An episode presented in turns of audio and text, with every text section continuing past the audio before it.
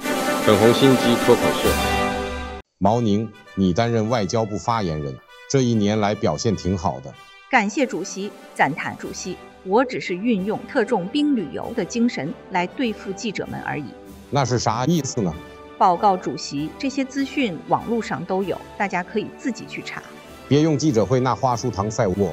对不起，我范志也病了。特种兵旅游是网友戏称有人旅游，只求表面打个卡，就当有效率的完成了。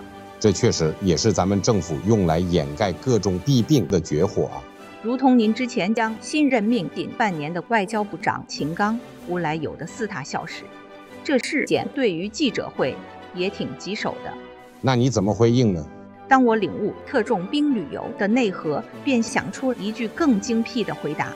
我没有可以提供的信息。虽然你把记者当白痴，但不愧是新战狼啊！